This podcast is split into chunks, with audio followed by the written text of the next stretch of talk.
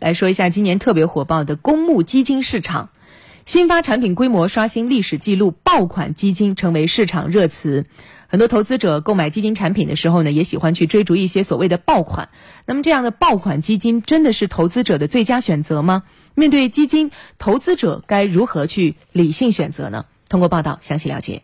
数据显示，截至七月三十一日，今年股票型基金平均上涨百分之二十八点七七，混合型基金平均上涨百分之二十九点七六。由此可见，上半年以股票型、混合型基金为代表的权益类基金交出了亮眼的成绩单。仅今年上半年，就有近七百只新发公募基金产品成立，合计募资规模突破了一点零六万亿元。同时，进入七月以来，新发基金势头仍然凶猛。根据市场数据。据粗略统计，七月新成立的公募基金超过一百三十只，募集规模近五千亿元。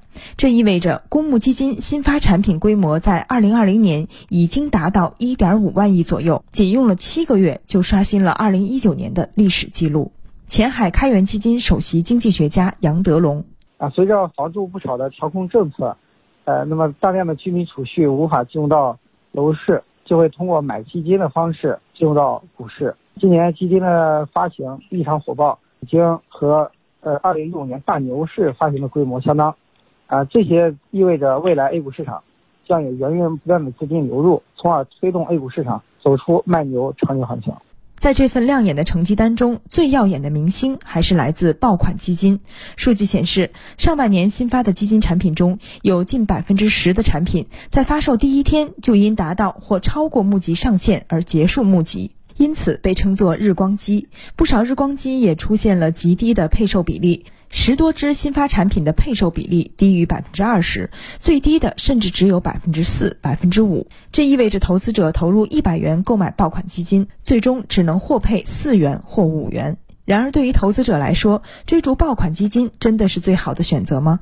杨德龙分析，明星爆款基金因基金规模过大。反而会加大操作难度，这并不一定是投资者最具性价比的选择。基金规模如果太大，实际上是不利于基金操作的。比如说十亿的基金，如果涨百分之十，只需要从市场赚一个亿；但如果是一百亿的基金，涨百分之十，需要从市场赚十个亿。明显呢，后者的难度会远远大于前者。一些爆款基金呢，甚至保留了三百多亿的资金。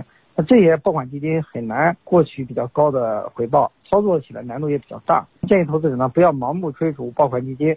同时，也有专家指出，很多不了解基金运作规律的投资者很喜欢追逐新发的爆款基金，但实际上这并不是一个最好的选择。首先，较低的配售比例会导致投资者的资金被无效占用一段时间。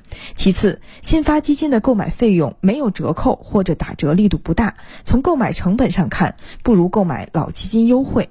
那么，面对火爆的基金市场，投资者该如何分得一杯羹呢？杨德龙建议，选择好的基金，还需要投资者擦亮双眼，理性选择。比如说，要选择呃过去三年业绩排名比较靠前的基金，而不是仅仅看一年。那么第二个呢，就是看基金经理的季报或者是年报，看一下基金持仓是不是一些优质的股票。因为现在处于机构投资者时代，只有价值投资才能够获得长期稳定的回报。啊，如果说基金的持仓普遍都是好股票，这时候呢就更加放心一些。第三的话呢，就是如果是看好某一个行业，比如说我看好消费，我看好白酒或者是医药，那么我就可以买行业 ETF，通过配置这个行业的。指数 ETF 来分享这个行业的成长。